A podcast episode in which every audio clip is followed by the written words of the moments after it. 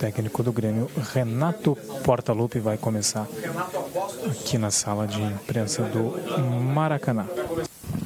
Estamos abertos de uma partida muito importante, né? Para o clube, uma semifinal de Libertadores contra o, contra o Flamengo.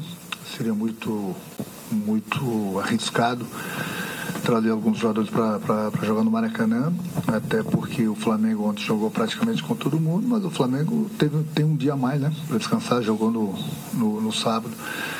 Enquanto a partida de hoje foi uma partida bastante movimentada, talvez demos um, um mole no início do jogo, que eu falei que era para ter muita atenção que a gente tinha que trabalhar em cima da parte psicológica do, do Fluminense pela situação que eles vivem, mas infelizmente para a gente eles acharam um gol logo no início. Depois nós tivemos as oportunidades para empatarmos o jogo, até para virar.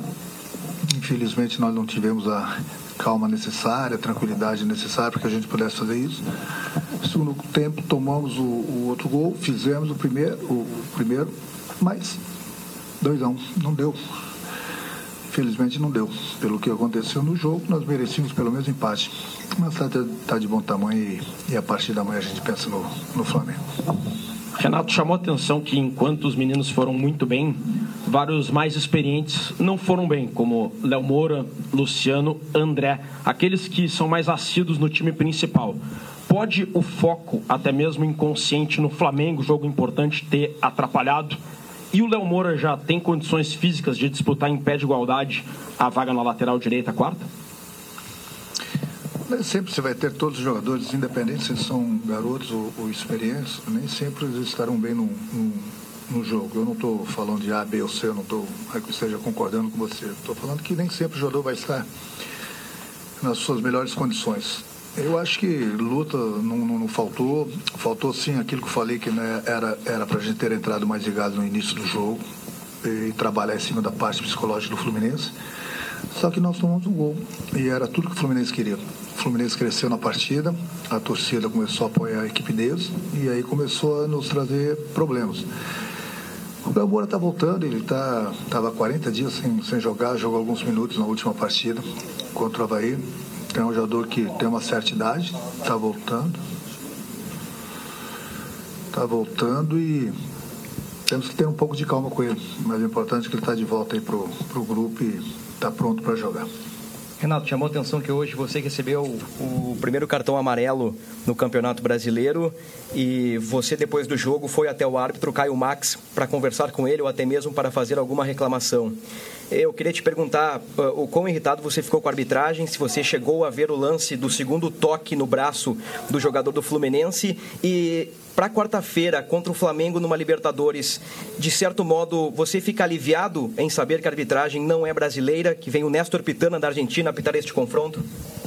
Ele é um grande, grande árbitro, né? ele apitou a final da, da Copa do Mundo, um árbitro muito bom, apitou muito bem o nosso jogo contra o, contra o Palmeiras, mas não é porque ele é estrangeiro. Eu, eu não vou reclamar da, da arbitragem brasileira. Eu, sinceramente, eu sempre falei para vocês que eu não falo de arbitragem, e a minha opinião é que a arbitragem brasileira ela é muito boa. Eu não reclamei, eu tomei o cartão amarelo simplesmente porque eu saí da, da minha área técnica, merecidamente tomei o cartão amarelo, mas não, não, não desmereci, não, não breguei, não discuti, não ofendi o árbitro, bem pelo contrário. Após a partida, eu simplesmente queria escutar a opinião dele, por que, que não deu aquele, aquele pênalti, né? Que, na minha opinião, foi pênalti, na minha opinião. Ele explicou por que, que ele não deu. Porque é uma opinião dele. E ele falou que o adversário estava com o braço apoiado no, no chão. Eu falei que não. Ele, quando ele caiu, ele puxou a bola com, com o braço. Quer dizer, eu não precisei nem do VAR para ver que foi pênalti. Essa é uma opinião minha. Eu respeito a opinião do árbitro. Ele falou que olhou no, no, no VAR, vem todos os anos, e na opinião dele, ele achou que não foi. Tudo bem, não vou ficar brigando, discutindo, ofendendo, bem pelo contrário, sou um cara, eu sou um gente, já falei para você, sou um cara educado, simplesmente queria ouvir a opinião dele, porque não deu pênalti, ele me deu a explicação e ponto final segue, mas não é porque deu, não deu pênalti contra a gente que a gente deixou de, de ter um resultado melhor. Eu acho que nós tivemos muitas oportunidades claras de gol, nós não soubemos aproveitá-las e por isso nós perdemos o jogo. Ô Renato, é... projetando o jogo de quarta, vocês chegam à terceira semifinal consecutiva, numa inclusive bateram como campeões da Libertadores da América. E o Flamengo está chegando 35 anos depois. Você ainda jogava, jogava com a sete do Grêmio na última vez que o Flamengo chegou. Isso muda um pouquinho o viés do confronto? Vocês é, são cascudos, pesados, um time de força, tradição e camisa contra um time que realmente esse ano está demonstrando que tem esse poderio e chegou à semifinal? É, eu até vou dar uma coletiva na terça-feira, até para falar desse, desse jogo, mas já que você me perguntou, é, é um grande jogo. O Grêmio, como você falou, nós, já é a terceira vez que chega numa semifinal. Em 2017 nós conquistamos a Libertadores. É, é, é surpreendente, né? Um, um, clube como o Flamengo, como fez grandes times sempre com essa torcida aí, depois de 35 anos o, o Flamengo chegando numa, numa semifinal e está chegando merecidamente. Então, se falou em termos de experiência, em termos de, de, de, de time cascudo, o Grêmio está acostumado às decisões. O Flamengo tá, também está. Só que o Flamengo tem uma grande vantagem. É, o Flamengo buscou os melhores.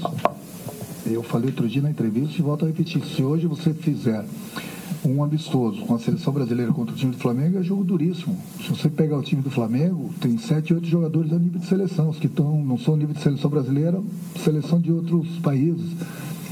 O Jesus está fazendo um grande trabalho. O Flamengo chegou merecidamente. Gastou, contratou, contratou bem, fez um grande elenco, justamente para chegar. Então está de parabéns a diretoria do Flamengo, está de parabéns aos jogadores do Flamengo, o Jesus, por terem chegado na semifinal, mas o Grêmio também está de parabéns, a diretoria do Grêmio, o presidente do Grêmio, porque o Grêmio sem gastar, mais uma vez está numa semifinal. Quem é o favorito? Eu não vou ficar aqui jogando conversa fora. Favorito pelo elenco que tem é o Flamengo, pelo que ele gastou. É o Flamengo que vai passar? Bom, aí é outra história.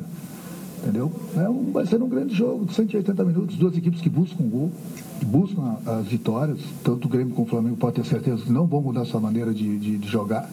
E eu acho que quem ganha tudo isso aí são vocês da imprensa, os torcedores do Grêmio, os torcedores do Flamengo e os torcedores de outros grandes clubes.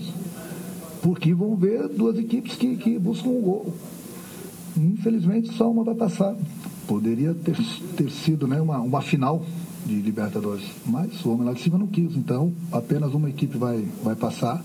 Mas pode ter certeza que qualquer uma das equipes que passar, o futebol brasileiro vai estar muito bem representado pelo que as equipes vêm fazendo nas, nas competições. Aqui, Renato. É, se eu não me engano, você é o treinador que está mais tempo à frente de uma equipe. É o do Ibs. É o do Ibs? Quatro anos. tá certo. Esse não cai nunca. não tem como alcançar o cara. Tá certo. Deixa eu te perguntar, esse ano já é, 20 treinadores acabaram sendo demitidos. No mês de agosto, Série A e Série B, 11 treinadores. Na última semana, 4 treinadores. Queria saber, assim, já que você está tanto tempo e, e, vencendo e conseguindo aí desenvolver seu trabalho, por que, que ainda se demite muito treinador no meio dos campeonatos? Porque é uma exigência do, do torcedor, uma exigência da imprensa, uma exigência, enfim, de quem trabalha com o futebol brasileiro, que as pessoas querem resultados da noite para o dia. Eu vi alguns treinadores, inclusive você citou aí, que tem 30 dias de trabalho, sete jogos, oito jogos. Quer dizer, o treinador chega, ele nem conhece direito o grupo, ele já é demitido. Por quê? Porque começa a dar desespero nos clubes, todo mundo quer os resultados da noite para o dia. Fica difícil. Eu entendo o lado do clube também, eu entendo o lado do, do, do torcedor. Mas vai saber, né? Será que sempre o treinador que é ocupado? Hoje, faz de mais de três anos que estou trabalhando no Grêmio. É um clube que eu admiro, sou gremista, todo mundo sabe disso. É, gente está fazendo um belíssimo trabalho, cada um na, na, na sua área. Mas eu sei também que eu estou há três anos no Grêmio por causa dos resultados. Porque, independente do treinador, se ele não tiver resultados, fica difícil. Claro que no Grêmio, sempre o torcedor, a diretoria, o presidente, sempre vai ter um pouco mais de paciência comigo, pelo que eu represento no clube. Eu sei disso, eu tenho essa noção. Mas, se chegar um determinado momento que eu não conseguir os resultados, faz parte do, do futebol brasileiro. Infelizmente, entendeu? Infelizmente, eu sempre treinador. Você vê os treinadores lá fora na Europa, faz o contrário três anos, dificilmente ele é demitido. Muito difícil. Pelo contrário, 5% dos treinadores são demitidos. Vai fazer o quê? Mas não sou eu que vou mudar essa situação no futebol brasileiro, não vai ser você, entendeu? E pode ter certeza que ninguém vai mudar. Disso pode ter certeza. Bons tempos ainda, longos anos, a gente vai ter essa situação no futebol brasileiro. Não tem resultados, manda o treinador embora. É mais fácil mandar um do que mandar 20, 30 jogadores embora.